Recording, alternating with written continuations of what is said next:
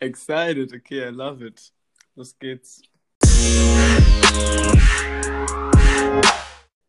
Hallo und herzlich willkommen zu einer weiteren Folge des Abseitsvolle Podcast. Wir sind zurück nach einer viel zu langen Länderspielpause, zwei Wochen Abstinenz, ähm, aber wie immer im altbekannten und äh, allseits beliebten Team aus meiner Wenigkeit Julian Schmelmer und der seit gestern 25 Jahre alten äh, Marie Fröhlich, von der meine Mutter behauptet, sie sollte mehr Redezeit in dem Podcast ihres Sohnes bekommen. Marie, what up? Wie geht's? Ja, ähm, gut geht's mir. Ich bin noch ein bisschen, ich schwelge noch ein bisschen in Erinnerung an den gestrigen Tag bzw. Abend. Ähm, drum verzeih mir meine etwas angeschlagene Stimme. Ähm, aber nee, ansonsten geht's mir sehr gut. 25 Jahre fühlt sich genauso beschissen an wie 24 Jahre auf jeden Fall. Insofern kann ich mich da auf jeden Fall nicht beschweren. Und nee, wir haben hier in Göteborg wie jeden Tag strahlend blauen Himmel, äh, 8 Grad. Und ich glaube, es gibt jetzt nichts Schöneres, als drin zu sitzen und mit dir diesen Podcast aufzunehmen. Also Frage zurück. Wie geht's Julian Schmelmer? Äh, ja, auch sehr gut. Ich habe das Gefühl, ähm, ich habe wieder diese äh, Feiertags-, Weihnachts-, Ostern-Fülle. Also ich könnte wahrscheinlich jetzt zwei Tage nichts essen und es, es wäre egal. Ähm, aber sonst ähm, geht es mir blendend. Auch hier strahlt die Sonne. Äh, und ja, ich habe es tatsächlich letzte Woche ein bisschen vermisst, diese wöchentliche Fußballtherapiestunde, die wir uns ja beide auch ähm, im, im Anbetracht unserer Vereine äh, sehr wichtig ist, ähm, einfach mal ein bisschen seinen Frust rauszulassen. Ähm, aber ich habe dir ja auch schon unter der Woche geschrieben, ich war selten so excited, eine Folge aufzunehmen oder excited auf dem Bundesligaspieltag wie jetzt diese Woche. Also ähm, man merkt schon, dass so dieses, vielleicht auch durch die Corona-Pause halt äh, dieser eng getaktete Spielplan, ähm, dass da so eine zwei Wochen Pause halt selbst für mich als absoluten äh, ja, Fußballfanatiker einfach mal gut tut und dass man sich einfach mal richtig wieder auf dem Spiel freut.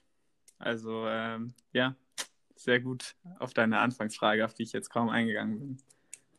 Also der Alltag ist doch schon sehr trist, oder? Ohne Bundesliga, muss ich sagen. Mein Alltag zumindest. Ich weiß nicht, wie dein Alltag aussieht. Mag sein, dass der deutlich spannender ist. Aber ähm, meine Mitbewohnerin kommt aus Finnland und dementsprechend ist die große, es ist verrückt, aber die ist Formula, Formula, Formel 1-Fan, großer Formel 1-Fan und guckt das mhm. tatsächlich. Also Training, Qualifying und das Rennen an sich. Und da war jetzt letztes Wochenende, war halt das Rennen und die sitzt dann halt das ganze Wochenende vom Fernseher und guckt sich, ähm, ich möchte sagen, diesen Unsinn dann an. Und ich selber saß daneben wirklich völlig depressiv weil äh, ich keine Bundesliga zum Gucken hatte. Es fiel mir ganz schwer. Voll, aber ähm, so wie du äh, dich gegenüber Eino fühlst, so fühlt sich wahrscheinlich unser Umfeld uns gegenüber, wenn wir uns auch noch ähm, jetzt das, äh, das hochspannende Spiel zwischen Augsburg und Hoffenheim äh, an einem Samstagnachmittag reinziehen. Ich fand es auch sehr eine kleine Anekdote, äh, bevor jetzt hier zu viel aus unserem Privatleben äh, geredet wird. Ähm, wir, ich und Maria haben letztens äh, Among Us gespielt, dann aus Verzweiflung, Samstagnachmittag. Und äh, da war der Call, dass man das halt ja irgendwie zu einem wöchentlichen Ding machen konnte. Was bei uns natürlich auf große Entrüstung gestoßen ist. Also liebe Grüße raus an Caro, aber ähm, not gonna happen, würde ich jetzt einfach mal sagen. Zumindest nicht Samstag um 16 Uhr. Weil unsere ganzen Uni-Freunde waren überzeugt davon, dass das doch die perfekte Uhrzeit sei, um Among Us zu spielen, ein Internet-Multiplayer-Game. Und ähm, da dachte ich nur, also wie kommt man denn auf die Idee? Samstag 16 Uhr ist doch kein, also, naja, hm. auf jeden Fall sind Julian und ich da meistens verhindert. Ähm, aber dann hat ähm, tatsächlich meine finnische Mitbewohnerin mit unseren Uni-Freunden gespielt. Insofern habe ich das ganz gut getradet in dem Moment, würde ich sagen, am, am vorgestrigen ja. Tage. Was äh, ab äh, der nächsten Saison wahrscheinlich ein guter Termin wäre für dich im Us zu spielen, ist Dienstag und Mittwoch abends, weil es ja für den BVB sehr schlecht aussieht, was die Champions League Qualifikation angeht. Ähm, lass uns doch mal reinstarten mit dem, mit dem Game deiner Borussia gegen Pauls äh, Adler aus Frankfurt. 1-2. Sehr schwacher Auftritt von Dortmund. Aki Watzke stellte sich nicht mehr vor die Mannschaft. Ähm, wie sieht es aus in Dortmund? Bricht jetzt nochmal alles vor dem Heiland äh, Rose zusammen? Oder äh, ja, wie hast du das Spiel generell gesehen? Also, ich war im Geburtstagsfieber Samstagnachmittag. Ich war hyped, ich war excited und ich dachte, ich habe Julia noch geschrieben, meinte, jetzt wird der Adler gerupft und habe schon quasi die Nachrichten an unseren gemeinsamen Freund Paul schon vorformuliert, die ich dann irgendwie beim Start von 3 zu 0 äh, an ihn schicken wollte. Ja, und dann kam Nico Schulz, wo ich mich frage, Nico, das war das falsche Tor. Das war die falsche Torrichtung auf jeden Fall.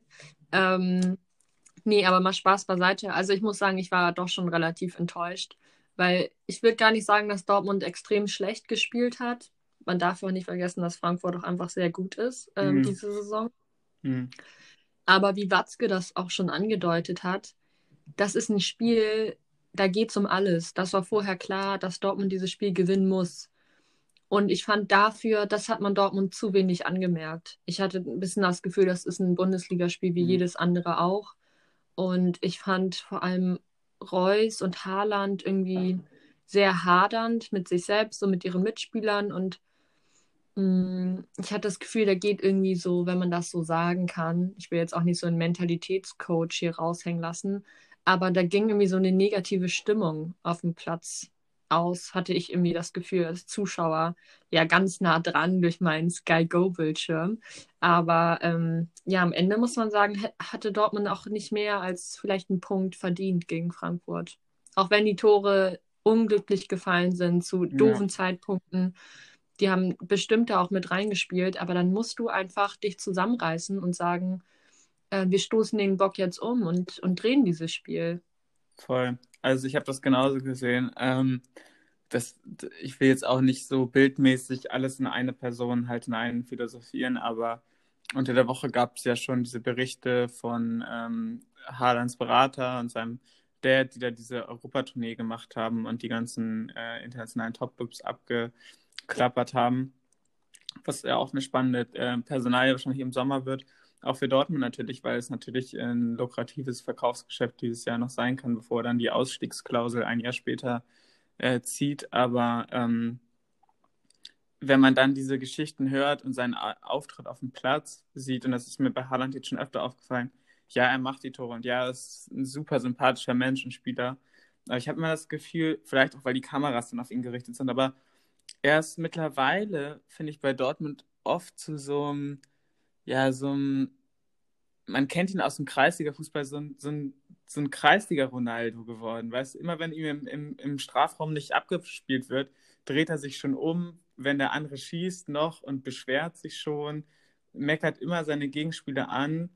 Und ähm, ich, wir kennen ihn beide vom Spielfeld. Ähm, diese Art von Spieler oder Spielerin ist einfach äh, super anstrengend. Ich weiß nicht, ob ich da jetzt auch zu, zu viel Nein interpretiere, aber ich finde dafür, dass Haaland so viel mit Lob überhäuft wird und ähm, sich mit den Besten der Besten messen muss und das ja auch tun möchte, wenn er jetzt eine Karriere bei, bei Dortmund, äh, bei Real oder bei, oder bei Barca oder wo auch immer anstrebt. Dafür ist er dann in solchen Spielen, gerade in der Bundesliga, in der Champions League würde ich sagen, ist nochmal was anderes, aber gerade in der Bundesliga ist er in solchen Schlüsselspielen am 27. Spieltag dann irgendwie zu wenig da, finde ich. Muss man übrigens sagen, also ich finde diese Kreisklasse oder Kreisliga Ronaldos, das sind ja mal die unsympathischsten Spieler, die es so gibt, oder? Ja. Und safe. SpielerInnen. Also wir hatten das auch, ist es jetzt nicht. Das ist nicht nur auf den Männerfußball be bezogen. Dieses Phänomen gibt es durchaus auch im Frauenfußball. Und da muss ich ehrlich sagen, das sind die anstrengendsten MitspielerInnen, die man sich nur vorstellen kann. Äh, es werden auf jeden Fall keine Namen genannt, aber ähm, ja, hated. Und ich sehe das, ich das ein bisschen ähnlich, aber ich würde schon sagen, das, was du auch mit eingeworfen hast, dass Haaland, das darf man ihm nicht vergessen, der sieht zwar so aus wie halb Mensch, halb Tier, aber trotzdem ist er immer noch 19 oder 20. Ja, um den Dreh auf jeden Fall, klar. Um den Dreh auf jeden Fall. Und er steht momentan schon extrem im Rampenlicht. Ne? Und ich weiß nicht, was das mit einem Menschen macht. Ich war jetzt noch nie auf dieser Bühne und werde da wahrscheinlich auch nie hinkommen, aber ich kann mir schon vorstellen, dass das durchaus auch ähm, belastend sein kann für so einen jungen Menschen. Mhm. Und es ist wirklich so bei Sky, jeden Zweikampf, den Haaland führt oder jede Szene, wo er vielleicht ein bisschen die Mundwinkel hängen lässt, wird auch direkt in Nahaufnahme direkt da aufs, auf den Bildschirm projiziert. Insofern ja. ist es auch ja. ein bisschen geframed, würde ich sagen. Safe, aber wenn man sich jetzt auch nochmal Dortmund, also Dortmund ja nach diesem Spiel dann äh, sieben Punkte hinter dem viertplatzierten Frankfurt auf dem Europa League Platz. Und wenn man sich halt die einzelnen Spiele anguckt, also Dortmund hat siebenmal mehr verloren, jetzt in 27 Spielen als Frankfurt. Also insgesamt zehn Niederlagen für den BVB. Bei Frankfurt halt drei, dementsprechend viel mehr unentschieden.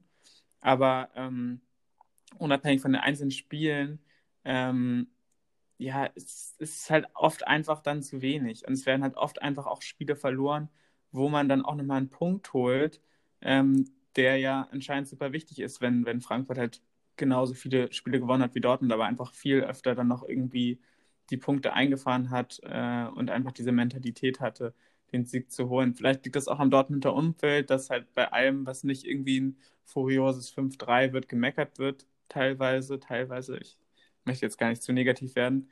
Ähm, ja, aber ich, ich habe wirklich für dich äh, vor allem, aber auch äh, generell, weil mir Dortmund sehr sympathisch ist, mal wieder mitgefiebert vor dem Fernseher und ähm, ja, war so ein bisschen enttäuscht, keine Ahnung. Ähm, ja, auch von den Aussagen von Emre Can äh, nach dem Spiel, er, er, er, wolle Europa League nicht spielen.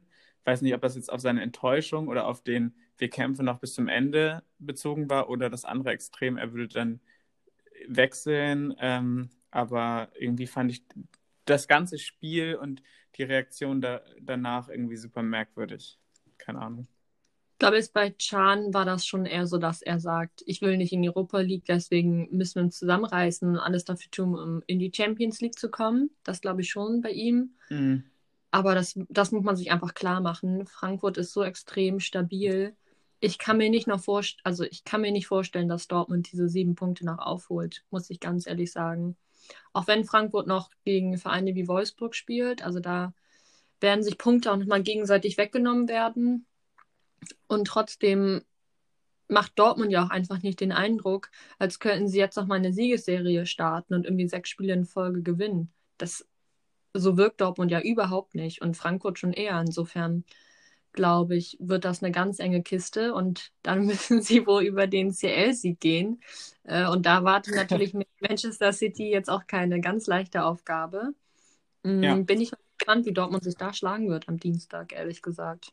Ich bin auch super gespannt auf die Champions League-Duelle. Ich finde, jedes einzelne Spiel hat äh, eine super schöne Story und klingt super spannend. Ähm, und ja, auch die 90 Minuten müssen äh, erstmal gespielt werden, sehr floskelreich mal von, die, von meiner Seite dieses Mal. Aber äh, ich finde es dann auch mal äh, ein bisschen absurd, wie dann ähm, Dortmund ähm, die gleiche Rolle äh, zugeteilt wird wie Gladbach die ja auch in der Krise momentan stecken. Ähm, und ähm, ich, ich sehe nicht, dass Dortmund da jetzt 4-0 verliert. Vielleicht ist es auch einfach ein Brustlöser, jetzt mal in der Champions League von diesem ganzen Liga-Alltag wegzukommen und ja, ihr habt schon so und so oft verloren oder euer Torverhältnis ist so und so. Da zählt jetzt halt wirklich nur dieses Spiel.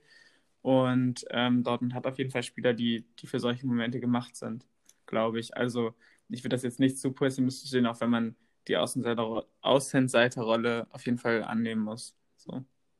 Auf jeden Fall, ja. Okay, ähm, sehr nice. Äh, dann gab es ja noch ein weiteres Duell zweier sehr kleiner Mannschaften, ähm, wo es vielleicht eine Vorentscheidung für die nächsten Wochen gegeben hat, und zwar das Topspiel am Samstagabend RB Leipzig gegen den großen FC Bayern. Und ja, Leon Goretzka hat alle ja, Titelträume von äh, Mateschitz und dem ganzen RB-Konzern beziehungsweise allen Leuten in Sachsen äh, beendet. Dadurch, dass Bayern auch ohne Robert Lewandowski anscheinend Siege holen kann, einfach durch einen starken Abwehrverbund und durch ein ja, Erik Maxim Choupo-Moting, der oft belächelt wird, aber dann doch irgendwie sich nahtlos einfügt in dieses starke Bayern-Gebilde. Oder wie Thomas Müller sagen würde, Leon Skoretzka. Oh mein Gott. Das war wieder so. Ja, ich habe es gesehen, aber ich habe ich hab auch direkt gedacht, das ist mal wieder so genau ein Moment, wo Maries Herz an Thomas Müller verloren wird und ich mich einfach vor Scham am liebsten vergraben würde. Ich finde ihn gut. Ich finde ihn gut. Ähm, ja, das ist genau das, was wir irgendwie die ganze Saison schon über lamentiert haben bei Bayern, ne? dass die einfach bei jedem Spiel, wo es dann, wo man vielleicht mal als neutraler Fan auf die Gedanken kommen könnte, hier könnte was gehen für den Außenseiter, ob sei es jetzt äh, Wolfsburg, Leipzig oder Dortmund. Mhm. Genau dann rufen sie 100% ab. Und dann ist es bei Bayern auch egal, ob so jemand wie Lewandowski dabei ist oder nicht. Dann ja. gewinnen sie halt das Spiel trotzdem. Und das, das macht eine Top-Mannschaft aus. ähm, nee, aber das ist einfach, was willst du da noch sagen? Ich hatte so, also viel mehr Chancen für Leipzig, als dass sie ähm, so nah dran sind an Bayern. Also es war ja schon Druck auf auf Bayern und dann ist Lewandowski verletzt. Das sind schon mit perfekte Bedingungen für Leipzig. Und ja, jetzt sind es auch hier sieben Punkte. Und mhm. ähm, ich bezweifle auch hier, dass, dass Bayern sich das noch nehmen lassen wird. Das kann ich mir beim besten Willen nicht vorstellen. Voll. Und man hat halt auch nochmal gesehen, Leipzig hat ja ein gutes Spiel gemacht auch äh, und hatte auch, auch seine Chancen. Es war jetzt nicht so, dass Bayern die an die Wand gespielt hat, aber ich finde immer so, das sind so Spiele, ähm, wo man sieht, warum, warum Sechser wie Goretzka und Kimmich halt in den Himmel gelobt werden oder so Leute wie Thomas Müller immer noch in, bei Bayern in der Startaufstellung stehen und nicht Leute, die halt in den Zusammenfassungen der Saison, in den Highlight-Reels mit den krassen Tricks und den krassen Toren halt irgendwie auftauchen, weil die bringen einfach solide ihre Leistung. Manchmal wird es halt ein 8-2 gegen Barca, manchmal wird es halt auch einfach ein 1-0, aber am Ende steht leider zum Leidwesen vieler halt meistens der Sieg. Und ähm, es ist halt einfach so solide, dass es halt einfach ja ein bisschen zermürbend ist. Ähm, wir haben ja schon öfter gesagt, dass wir jetzt keine großen Sympathien gegenüber Leipzig haben und nicht so richtig wissen, für wen wir sein sollen in diesem Rennen, beziehungsweise beide wissen, dass wir eher für Bayern sind. Aber ähm, ja, es ist halt nach wie vor so jetzt die neunte Meisterschaft in Folge. Ähm, und man muss sich echt fragen, wo das alles hinführt. Keine Ahnung. Ja, ich würde ja mal behaupten, warte nächste Saison ab, dann kommt Dortmund wieder. Ähm, ja. Ich glaube, an dieser Stelle bin ich wohl besser still und lass die Tabelle für sich sprechen. Ähm, ja, aber ich glaube trotzdem, also bei mir ist es immer, bis jetzt ist es immer so, wenn die neue Saison dann losgeht, habe ich trotzdem wieder Hoffnung. Mhm. Jede Saison denke ich dann trotzdem wieder, ah, diese Saison, jetzt packen wir es. Diese Saison mhm. schlagen wir Bayern. Ähm, und ich glaube, mein Gehirn ist so dumm, dass ich das auch noch die nächsten zehn Jahre weiter glauben werde und völlig euphorisch mir dann das neue Dortmund-Trikot zu jeder neuen Saison kaufen werde. Safe, ja, es ist ja auch das Schöne daran, ne? aber ähm, wir werden es sehen. Ich, ich würde einfach sagen, wir machen weiter, weil das Spiel hat tatsächlich nicht so viel hergegeben, wie es versprochen hat. Ähm, Bayern, wie gesagt, auf dem Weg zur, zur neunten Meisterschaft.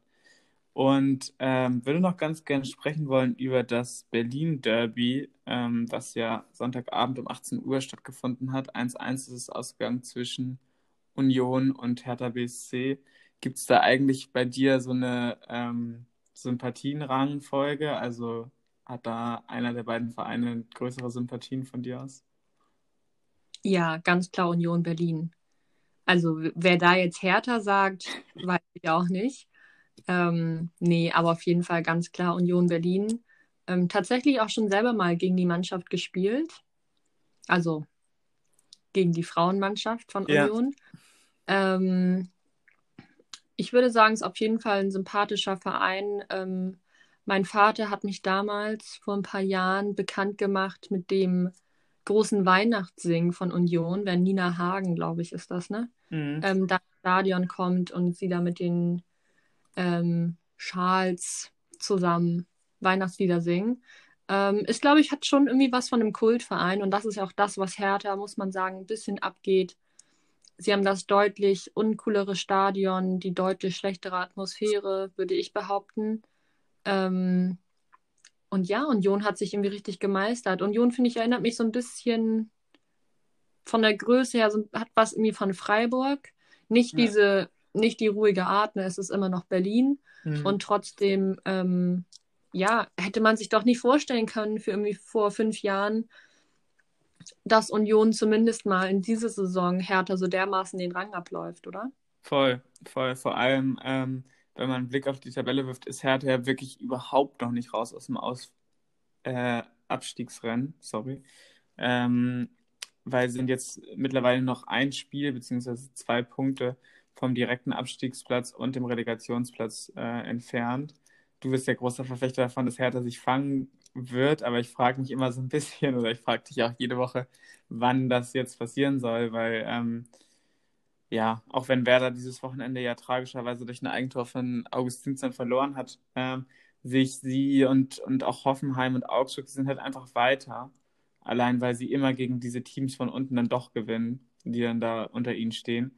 Ähm, und ich glaube schon, dass Hertha da bis zum letzten Spieltag mit drin sein wird. Und dann ist es teilweise auch einfach ein bisschen Lotterie, wie, wie man dann an, den, an dem Tag aufgestellt ist. Und das eigentlich schon sollte den Verantwortlichen zu bedenken geben, dass Union jetzt irgendwie in, vielleicht ist es auch nur eine Saison, in dem sie jetzt so Furios aufspielen und so weiter, aber alles wirkt äh, organisch und alles passt besser zueinander und passt auch besser zur Stadt Berlin, finde ich, dieser Verein. Und das ist dann doch schon bitter, wenn du halt irgendwie so 20 Jahre Vorsprung oder 30 Jahre in der Bundesliga hattest. So. Auf jeden Fall, auf jeden Fall. Aber wie gesagt, ich bleibe eigentlich bei meiner Aussage. Ähm, ich bin gespannt, aber ich würde auch sagen, dass Paldada ja schon auch Erfahrung hat im Abstiegskampf. Insofern ähm, würde es mich doch sehr überraschen, wenn es Hertha am Ende trifft. Und dafür machen die anderen Mannschaften einfach ein zu schlechtes Bild. Also ähm, ich glaube, über Schalke sollten wir jetzt nicht nochmal reden, aber Okay. Ja. Perfekt. Ich, äh, ich wollte generell dich ähm, wie des Öfteren einfach auch nochmal überraschen mit einem Thema, über das wir nicht im Vorfeld gesprochen haben. Und dich einfach deine Meinung dazu nochmal fragen. Maurice Mundwinkel sinken nach unten gerade. Ähm, aber neben dem Männerfußball haben wir auch immer ein, ein sehr scharfes Auge auf den Frauenfußball geworfen. Und da sind ja dieses Wochenende die von euch nun verhassten, der nach dem Pokalklassiker Walter gegen Bayern, sind die Bayern-Damen jetzt ausgeschieden und nicht im Finale des DFB-Pokals. Crazy. Hast du dich gefreut oder ist da noch böses Blut zwischen euch Weitdörfern und den Bayern oder wie sieht das jetzt aus? Ich glaube, böses Blut würde ich nicht sagen. Das ist, glaube ich, übertrieben. Ich glaube, ähm, man hätte sich wahrscheinlich schon gefreut, wenn Bayern am Ende den Pokal in die Höhe, wie sagt man, rückt, renkt, in die Höhe renken kann. Ähm, weil ich man wollte nur einmal kurz sagen, Jonas äh, schneidet den Teil jetzt raus und wird ihn dir immer vorhalten. Aber ja, keep on going. Ähm, weil man dann irgendwie gegen den Sieger zumindest rausgeflogen ist. Ähm, aber man muss sagen, ich glaube grundsätzlich, das kann man sich vielleicht so also es gilt nicht unbedingt für mich. Ich bin jetzt auch bei den Frauen nicht der größte Bayern-Fan, aber bei mir ist es nicht so krass wie bei den Männern, dass man irgendwie sagt, Bayern ist dieser verhasste Verein, weil eben ja auch Wolfsburg so ein bisschen mehr diesen Status des Rekordmeisters hat. Mhm. Ähm, und man irgendwie, mir geht es zumindest so, dass ich für die Spielerinnen an sich irgendwie mehr Respekt habe und bei Bayern irgendwie fällt es mir schon schwer, über, das über die Lippen zu bringen, dass irgendwie Goretzka ein guter Sechser ist. Ähm, das fällt mir bei den Frauen irgendwie deutlich leichter. Also da kann ich das irgendwie besser sagen. Und da ähm, feiere ich die Spielerin auch mehr. Also meine Lieblingsspielerin spielt auch tatsächlich bei Bayern und da würde ich auch zu einem Trikot nicht Nein sagen. Also Caro Simon, ähm, falls sie das hört. ähm, ich warte immer noch. Nein, aber ja, also gefreut habe ich mich jetzt nicht. Das könnte ich nicht sagen. Nee. Okay. Yes, ähm, gönnt euch auf jeden Fall Ende Mai nochmal ähm, das DFB-Pokalfinale zwischen Eintracht Frankfurt und dem VfL Wolfsburg und supportet weiterhin äh, den Frauenfußball, falls ihr es nicht macht, äh, sowohl auf der ganz großen DFB-Pokalbühne als auch im kleinen, äh, sobald es wieder möglich ist, ähm, einfach mal am Allhorn vorbeischauen und die WSV-Mädchen ein bisschen supporten. Das Ärgerliche wäre nämlich gewesen tatsächlich, dass das äh, Champions League-Finale der Frauen, ich glaube Ende Mai ist das, 21. wäre in Göteborg gewesen oder findet in Göteborg statt tatsächlich. Echt krass. Und da hätte ich mir natürlich Tickets besorgt, aber ich befürchte mal, dass das nicht möglich sein wird. Ja, okay. Ich dachte eigentlich, bei euch in Schweden ist alles möglich oder Corona existiert nicht, aber anscheinend ist dann der Druck der UEFA doch zu stark. Yes, aber ähm, so viel zu diesem Wrap-up der Woche. Wir freuen uns natürlich äh, auf die schon von Marie angekündigten Duelle in der Champions League zwischen Manchester City und Borussia Dortmund sowie Bayern und PSG äh, und den beiden anderen Viertelfinals sowie natürlich dem glorreichen DFB-Pokal-Nachholspiel zwischen Jan Regensburg und Werder Bremen, was natürlich auch in dieser Liste an weltweiten Top-Clubs genannt werden muss. Marie schüttelt den Kopf, entrüstet. Ähm, ja, aber hast du noch was nachzurechnen zu dem Spieltag? Ist mir irgendwas durch die Lappen gegangen, worüber du noch sprechen wollen würdest? Ich muss sagen, ich. Nee. Ich war einfach extrem enttäuscht. Und deswegen versuche ich immer diesen Spieltag ganz schnell wieder zu vergessen. Okay. Wir haben ja auch schon äh, unsere, unsere Fühler ausgestreckt auf den 28. Spieltag und konzentrieren uns jetzt nicht auf die negative Energie der beiden Niederlagen unserer beiden Vereine. Und ich würde sagen, wir machen einfach mal weiter mit dem zweiten Teil unseres Podcasts und wollen sprechen über ein Thema, was schon einmal kurz angeklungen ist in unserer legendären Best of 2020 Folge äh, von einem meiner Flop 3 Themen und zwar ähm, dem Protest der Bayern-Spieler ähm, am 29. Februar letzten Jahres ähm, nach Ausschreitung der Bayern-Ultras äh, und Beleidigung gegenüber Dietmar Hopp als ähm, ja, Hurensohn oder, oder generell der, der Diskussion zwischen Fans und Hops äh, und Hopp. Und da ist letzte Woche eine wunderbare Doku rausgekommen, auf die du mich aufmerksam gemacht hast. Und die auch generell ähm, sehr viel äh, ja, Publicity jetzt bekommen hat in den letzten Wochen, über die viel gesprochen wurde, über die Rolle der einzelnen Vereinzelnen und ähm, ja, inwiefern äh, Funktionäre und Fans überhaupt noch auf einer Wellenlänge ähm, spielen. Und ich finde, das lässt sich in diesem Fall ganz gut aufdröseln. Deswegen ähm, wollen wir diese Woche nochmal ein bisschen darüber sprechen und äh, später auch nochmal über die äh, ja, Menschenrechtsaktionen des DFB-Teams in ihren Länderspielen unter der Woche. Aber ja, erstmal jetzt zur Doku. Was, was war so dein erster Eindruck, als du sie geschaut hast? Wer, wer war dein meist verhasstester Typ? Weil ich hatte das Gefühl, so richtig sympathisch kam keiner der Leute rüber, die sprechen durften. Ähm, ich glaube, noch am sympathischsten war auf jeden Fall der Moderator und die Ultras, das muss ich schon sagen. Ähm, auch wenn sie sich vielleicht nicht in der einen oder anderen Szene besonders clever angestellt haben.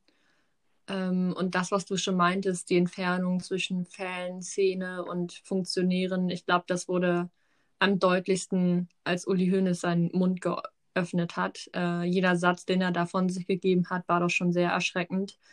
Ähm, und das macht eben auch ja, das macht auch diese, diese zwei Welten, verdeutlicht das so, ne? Diese Funktionärwelt, in der es um Milliarden geht hm. ähm, und in der natürlich sich auch nur Leute bewegen, die auch sonst vielleicht etwas entrückt von der normalen Gesellschaft leben inzwischen. Ich erinnere da, erinnere da nochmal gerne, ich glaube, an Matthias Sammer, der irgendwie dachte, Nudeln bei Rewe kosten 6 Euro und nicht sagen konnte, wie teuer so ein Pfund Butter eigentlich ist im Supermarkt das sind natürlich einfach ganz andere Lebensrealitäten, die da auf einmal aufeinander prallen. Ja. Und ich glaube, das wurde in dieser Doku richtig deutlich und dementsprechend muss ich sagen, war ich doch von den Aussagen von Uli Hoeneß schon sehr äh, nicht geschockt, weil man wusste irgendwie vorher schon, was das für ein Mensch ist. Ähm, aber es hat das doch nochmal deutlich unterstreicht, wie weit weg der eigentlich noch vom Fan Fußball ist. Safe. Und ähm, was ich mich auch so gefragt habe, ähm, bei diesen Aussagen von Hoeneß äh, zum Beispiel, die Funktionäre haben nichts falsch gemacht oder einfach Hopp mit einem guten Menschen verglichen, äh, weil er 50 Euro Trinkgeld irgendeinem Jungen auf dem Golfplatz gibt und dafür sich dann alles erlauben kann. Das ist halt so ein bisschen diese äh, Mentalität, die da generell, finde ich, auf der Führungsebene vieler äh, deutscher Bundesliga-Vereine mitschwingt, so ähm, dass ein gewisser Grad an Geld oder ein, eine gewisse ja, monetäre ähm, Übertragung in irgendeiner Art und Weise so ein rechtfertigt, so alles zu tun. Weißt du, es ist so ein bisschen dieses ähm, äh, Impftourismus-Ding, so ja, solange ich dafür zahlen kann, werde ich auch irgendwie daran kommen.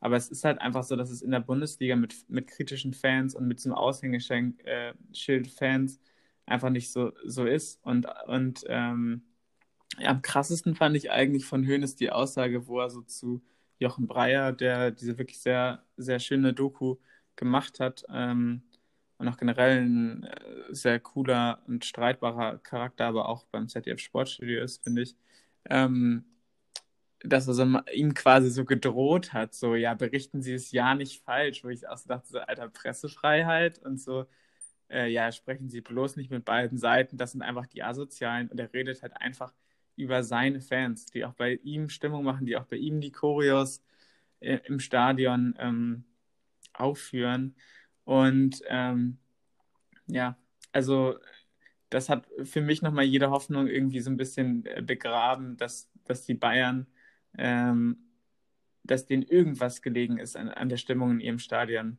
oder, oder dem, dem Produkt Fußball, was sie verkaufen wollen.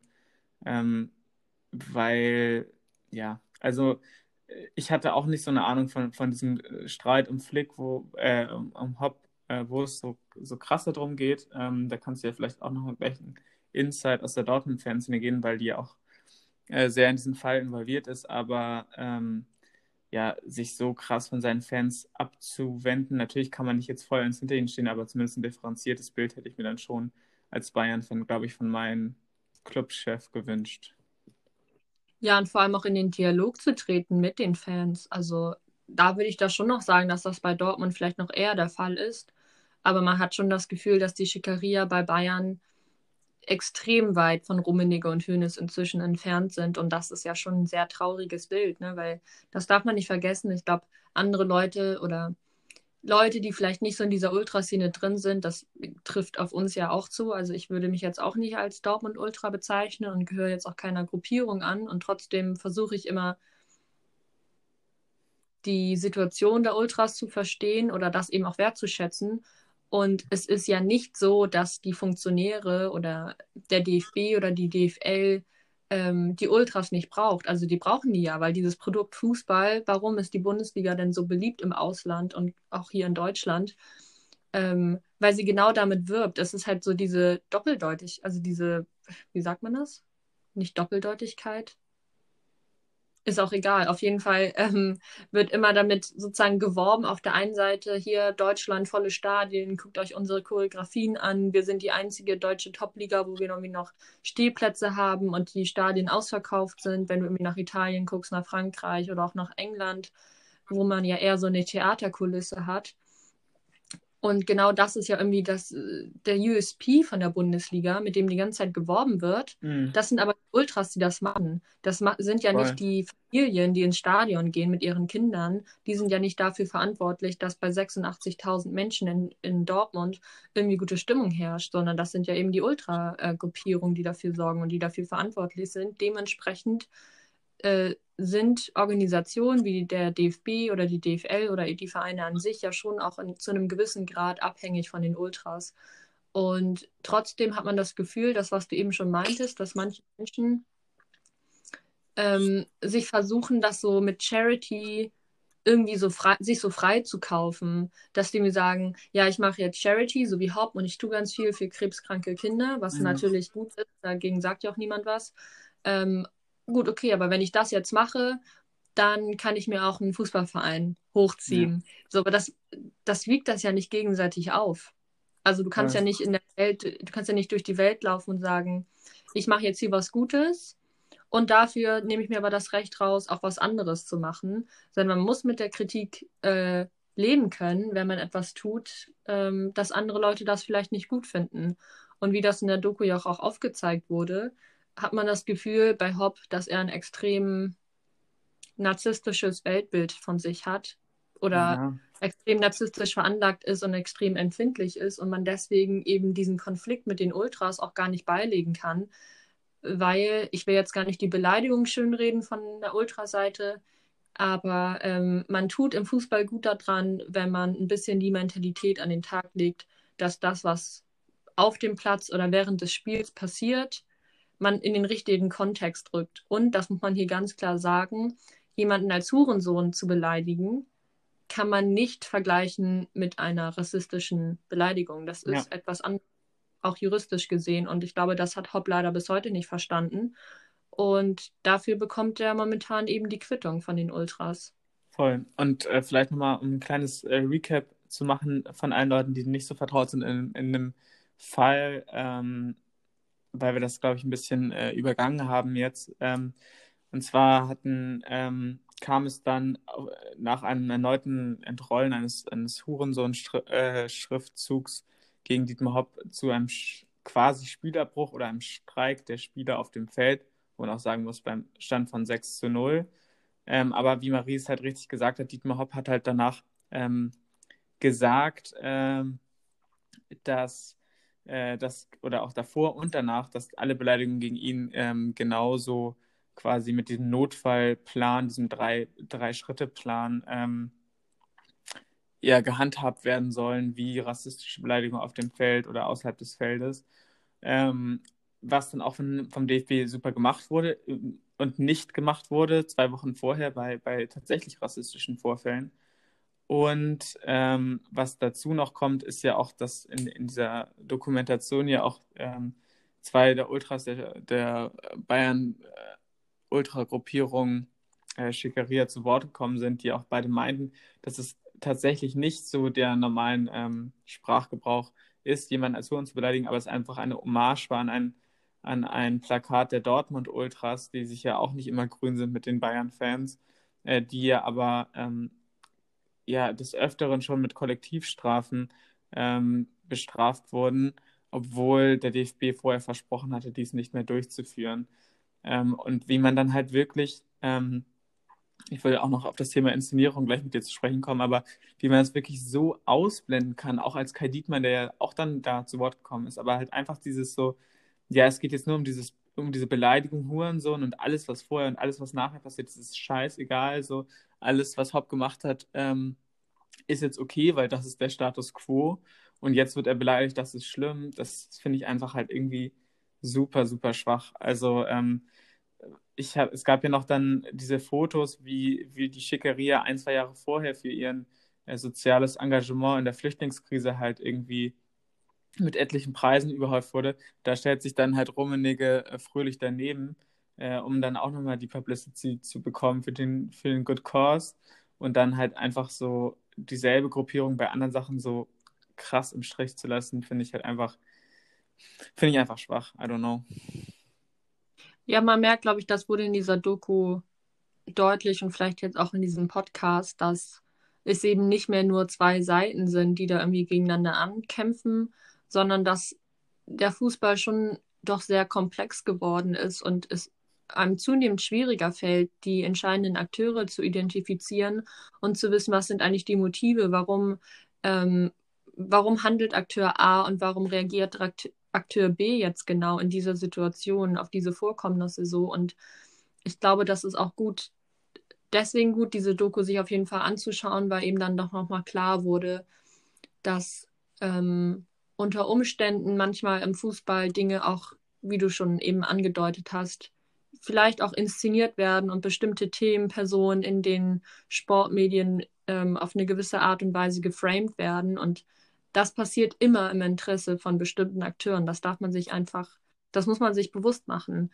Also, ähm, dass Vereine gewisse Möglichkeiten haben, bei Sendern zum Beispiel wie Sky oder auch beim Kicker oder auch anderen ähm, Newsmedien, ähm, sich zu platzieren und ein bestimmtes Bild von sich selbst zu erzeugen. Ähm, da sitzen nicht immer die investigativen Journalisten des NDRs, des Sterns oder des Spiegels und versuchen da ähm, alle Hintergründe irgendwie aufzudecken. Manchmal ähm, wird es, finde ich, im Sport den Akteuren recht einfach zu machen, sich doch sehr positiviert oder positiv konnotiert ähm, zu präsentieren in der Öffentlichkeit. Voll und ähm, ja, wir haben ja schon öfter darüber gesprochen, aber es ist halt einfach so frustrierend zu sehen, wie ähm, man, also wie jetzt der Graben zwischen Fans und, und Profiverein so viel größer wird. Natürlich auch durch die Corona-Krise, aber auch generell halt irgendwie. Ähm, ich frage mich halt echt, wie das sein wird nach, der, nach der Anfangseuphorie, wenn man wieder ins Stadion gehen kann. Und dann natürlich freuen wir uns halt drauf, wie das dann auch in den Wochen nach diesem alle zum ersten Mal wieder rein und so bla bla, wie das dann sein wird, was für ein Produkt sein wird, wie diese ähm, Beziehungen halt äh, entstehen, weil ähm, ich weiß nicht, ob du das aus deinem persönlichen Umfeld auch so bestätigen kannst, aber jeder, also es ist so bezeichnend, dass halt so jeder Fußballfan irgendwie die Nationalmannschaft hasst, dass es halt irgendwie so on vogue ist, so Nationalmannschaftsspiele nicht zu schauen und dass es so langweilig ist und bla bla. Marie hat damit angefangen. ähm, oder dass man halt so als, als Bayern-Fan, was ja auch komplett legitim ist, Bayern-Fan zu sein, auch trotz unserer Sticheleien, ähm, so seine Clubführung hast oder, oder mit den Spielern nicht mehr so viel anfangen kann, dann teilweise. Ähm, das ist ja irgendwie kein nachhaltiges Ding. Also ich glaube, viele Fans wünschen sich eine Veränderung und auch viele Club-Leute wünschen sich eine Veränderung, aber ich habe das Gefühl, beide wünschen sich genau das Gegenteil und ich weiß nicht, wie diese beiden Lager jemals wieder zusammengeführt werden sollen. Erst recht, wenn, wenn Leute beim DFB wie Gründe dann halt den Hut ziehen müssen, ähm, wenn sie eine Annäherung in Erwägung ziehen. Wobei Gründe, glaube ich, auch schon andere, ähm, ich glaube, es gab genügend Gründe, um Grindel zu entlassen beim DFB. Also safe, safe. ich glaube, auch wenn der Doku relativ sympathisch oder ja, relativ sympathisch rüberkam, glaube ich, ähm, trügt da vielleicht etwas das Bild. Ähm, ich muss sagen, ich warte irgendwie noch auf den ersten DFB-Akteur, mit dem ich mich zu 100% identifizieren kann, zumindest was den Männerfußball angeht. Aber du hast auf jeden Fall recht. Es ist, man schon das Gefühl, dass diese ähm, Fronten doch extrem verhärtet sind und ja, sich, man sich vor allem von der Club, von den Clubs wünschen würde, dass ihnen wieder ähm, ein bisschen unter die Nase gerieben wird, wie sehr sie die Fans eigentlich brauchen. Und man könnte ja der Meinung sein, dass Corona das ja eigentlich gezeigt hat.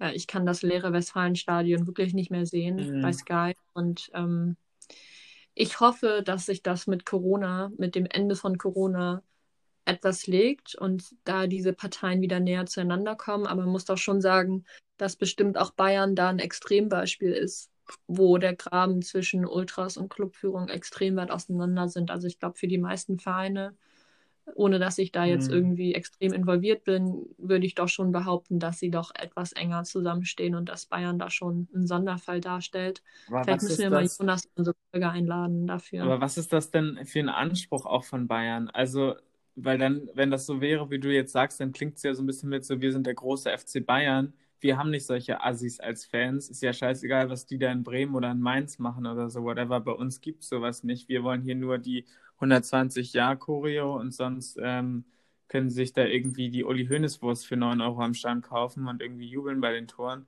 Das, ist das das, was die wollen, glaubst du? Oder ist es halt einfach so ein, ähm, also dieses, dieses Hochglanzprodukt? Oder ähm, ich glaube schon, dass es viel um Geldmaximierung geht. Ähm, und ich glaube, die Clubführung hat sich natürlich damit auch keinen Gefallen getan, dass da ähm, ja, zwei Kriminelle an der Führung stehen. Also das muss man ja. sich einfach mal bewusst machen.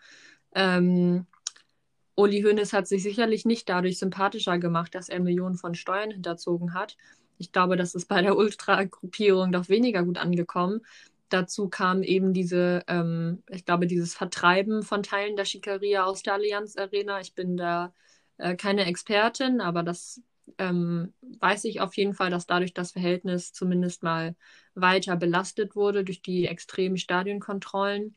Und ich glaube schon, dass Rummenigge und Hoeneß, ähm, den ich schon attestieren würde, dass sie da die entscheidenden Kräfte auf jeden Fall sind bei Bayern oder auf jeden Fall ja lange waren dass die kein Interesse hatten, dass die Schickeria oder andere Ultragruppierungen von Bayern da, ich sag mal, manchmal Plakate vielleicht hochhalten, die drüber waren. Dazu gehört sicherlich so ein Plakat wie gegen Hopp.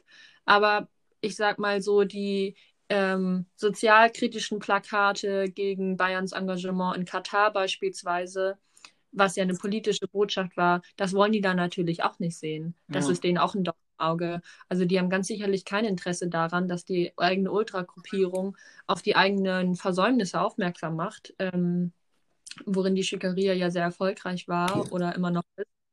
Und das ist natürlich schon ein Problem. Man hat so ein bisschen das Gefühl, das ist so die eigene Gewerkschaft, ähm, die da so ein bisschen irgendwie unterdrückt wird in so einem Weltunternehmen. Ähm, ja, schwierig. Also bei allem, bei allem in Anführungszeichen Respekt, äh, der vielleicht Rummenigge und Hoeneß gebührt in, in Bezug auf den sportlichen Erfolg vom FC Bayern München, glaube ich, sind einfach die Privatpersonen der beiden so dermaßen unten durch bei vielen Bayern-Fans. Was willst du dazu sagen? Also ich kann jemanden nicht unterstützen wie Hoeneß muss ich ganz ehrlich sagen. Ja. Aber ich bin jetzt auch kein Bayern-Fan, also mir fällt es so leichter.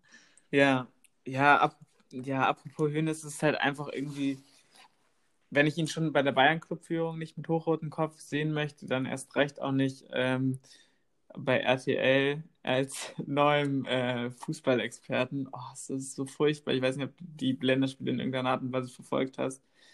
Aber ähm, ja, Uli Hoeneß als Studiogast hätte man sich auf jeden Fall sparen können. Es hatte nichts von der alten Gerd Delling, Günter Netzer Ästhetik, ähm, die ich dann doch noch so liebe und die ich auch gerne immer in meinem Bauernhof Schlafanzug vorm Schlafengehen ähm, als kleines Kind dann äh, erleben durfte. Aber ja, ganz, ganz schwierig. Ähm, vielleicht zum Abschluss der Folge nochmal, äh, weil du auch das Thema Katar jetzt angesprochen hattest. Ähm, wie bewertest du solche Trikotaktion und so im, im, ja, im Kontext der Aussagen von Josua Kimmich für einen Boykott ist es jetzt zu spät oder ist es zehn Jahre zu spät. Ähm, bringt das noch was oder ist es reine PR, glaubst du? Das ist ja die Frage, die man sich von politischen Protestaktionen immer, die man immer diskutieren kann.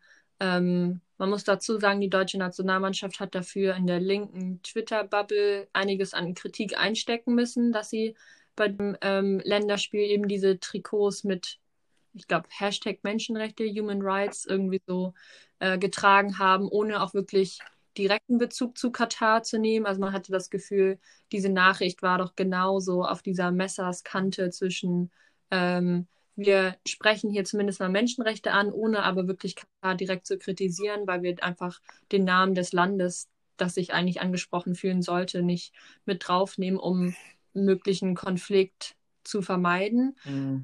Ähm, ich finde die Diskussion teilweise schon berechtigt und trotzdem darf man sich, glaube ich, als sehr politischer Mensch ähm, sollte man sich immer wieder bewusst machen, dass eben nicht jeder so politisch ist wie man selbst und man eben die Frage aufwerfen muss, was man von Leuten erwarten kann. Und wer jetzt denkt, dass äh, Leon Goretzka und Joshua Kimmich zu Menschenrechtsaktivisten werden und nach Katar reisen, um mit Amnesty International in Zusammenarbeit da ähm, die Unterdrückung der Arbeitsmigranten zu stoppen, ja, der ist einfach naiv, das muss man einfach sagen. Und das ist, glaube ich, auch nicht deren Aufgabe. Und ich glaube, man hat zu hohe Ansprüche, wenn man das von Fußballern erwartet. Ähm, mhm. Man muss erwarten, dass sie sich damit auseinandersetzen. Ich glaube, das haben sie auf jeden Fall getan, das hat man gesehen. Und alle Leute, die jetzt sagen, ja, so eine T-Shirt-Aktion, das bringt doch nichts, äh, Katar wird trotzdem stattfinden, ja, das mag sein.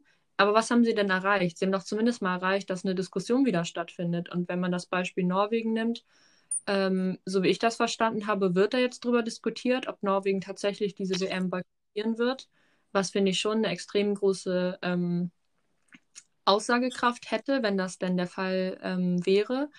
Und insofern finde ich es unsinnig, darüber zu diskutieren, ob das jetzt genug ist oder nicht, weil das mhm. kannst du bei jeder Demonstration sagen. Also wenn Fridays for Future auf die Straße geht, ähm, ruft Angela Merkel nicht am nächsten Tag in Paris an und fängt an, die Klimaziele umzusetzen. Und trotzdem hat das ja einen ähm, Einfluss, der eben indirekt ist. Und deswegen ist eine Proste Protestaktion nicht ähm, weniger wichtig oder heuchlerisch. Und ich glaube, man darf eben, man sollte versuchen, im ersten Moment Fußballern zugute zu halten, ähm, dass sie vielleicht da auch was Positives im Blick hatten. Und ich erwarte nicht von Kimmich, dass er die politische Situation in Katar ganz überblicken kann, um sich da eine politische Meinung zu bilden.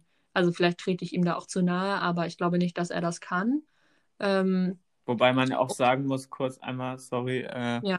dass das jetzt ja keine schwierige politische Frage ist. Also ich weiß schon, was du meinst und stimme dir auch eigentlich in allen Punkten zu, aber äh, wenn du sagst, dass man es nicht von Kimmich erwarten kann, äh, sich da eine Meinung zu bilden, finde ich, äh, wenn man sich auch nur sehr kurz damit auseinandersetzt, und das wird er in irgendeiner Art und Weise getan haben müssen, ähm, dass die Lage dann doch schon sehr klar war und eigentlich auch schon klar war, als die WM ver äh, vergeben wurde, oder nicht? Ja, wobei Kimmich ja gesagt, selber gesagt hat, so wie ich ihn verstanden habe, dass man die WM hätte gar nicht nach Katar vergeben dürfen. Das stimmt. Selbst Amnesty International sagt, dass es ein Fehler wäre, die WM jetzt abzusagen komplett. Also es ist ja nicht so, dass man sagen kann, ja, ähm, brecht jetzt einfach alles ab und, und äh, stoppt alles, was, also stoppt jede Bauarbeit, die gerade in Katar passiert. Ähm, so einfach ist das Bild ja eben dann doch nicht.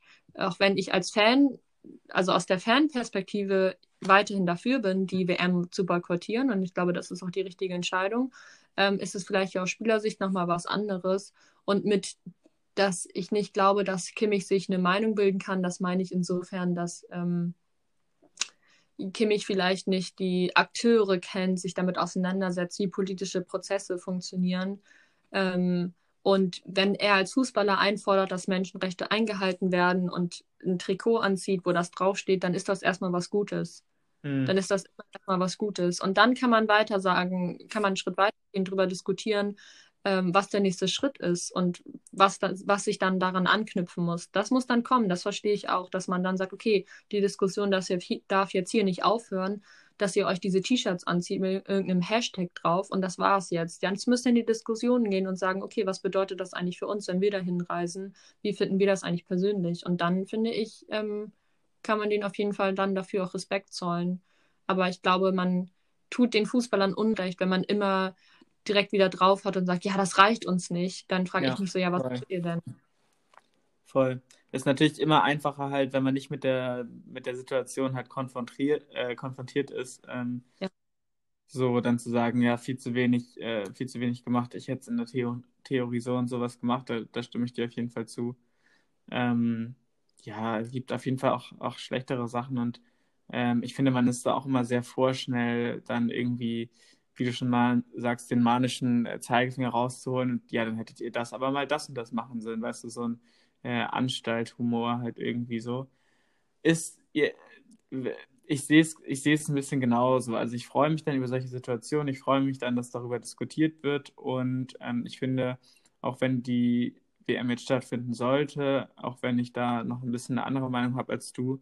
Ähm, sie wird ja höchstwahrscheinlich stattfinden, also da gibt es ja keinen Weg vorbei und ähm, ich finde, es ist jetzt einfach die Aufgabe von den Nationalmannschaften, gerade solche Länder wie Deutschland, die sich halt auf die Flagge sch schreiben für Menschenrechte und für Demokratie äh, einzustehen, dass es die WM halt zu einer großen Protestaktion zu machen oder diese WM halt immer im Licht des Protestes oder im Licht des, das war die WM, wo ja auch mal dagegen sich ausgesprochen wurde, steht und nicht als großes, ähm, ja, riesen Mega-Event für Katar und oh, da mache ich jetzt auch meinen nächsten Urlaub hin. Wie es ja auch bei Sportveranstaltungen ist, ist ja auch per se nicht schlimm, aber ich finde, ich würde den DFB da unterstützen in, in, in seinem Vorhaben halt irgendwie bei jedem Spiel, was sie jetzt für diese Qualifikation ausführen, zu sagen, so ja, wir spielen jetzt hier mit, wir möchten den Wettbewerb auch mitspielen, wir möchten den Wettbewerb auch gewinnen. Aber ähm, auch wenn es halt nur so kleine Sachen sind, ist es doch, ist doch einfach auch gut, auch bei dieser zweiten Aktion mit den Rücknummern rückwärts, ist es halt auch gut, wenn darüber gesprochen wird, es ist gut, wenn darüber gerätselt wird und, und Leute in Diskurs treten. Das, egal wie sie es dann verstehen, ist auf jeden Fall wichtig und ähm, ich, ich sehe das wie du. Also man sollte nicht zu vorschnell immer sagen, warum habt ihr das nicht gemacht, warum habt ihr das nicht gemacht. Gut, dass du wieder, ähm, dass wir da wieder einer Meinung sind und zueinander finden. Zum Ende dieser Podcast-Folge. Es freut mich dann doch. Ähm, ja, ich würde sagen, das war's dann für diese Woche. Ähm, ab jetzt sind wir wieder wöchentlich für euch am Start äh, für die spannenden letzten Wochen äh, der Champions League, der Bundesliga, der zweiten Bundesliga und jedem Wettbewerb, den ihr folgt. Ähm, hoffentlich dann auch wieder mit Live-Updates von unseren eigenen Spielen, wenn Marie dann irgendwann mal wieder ihre Fußballschuhe anschnüren darf. Und ähm, ja, lasst bei der, bei der Guten noch mal ein paar Geburtstagsgrüße da, falls ihr es noch nicht getan habt. Und ähm, yes, Marie, führ uns aus dieser wunderschönen Folge in eine neue Woche. Ähm, ja, drück die Inzidenz, damit ich nach Hamburg kommen kann und ähm, Julian irgendwie mal im Lattenschießen abziehen kann, damit er endlich den Beweis schwarz auf weiß hat, dass ich die bessere Fußballerin bin. Und ansonsten haltet die Ohren steif und bleibt gesund.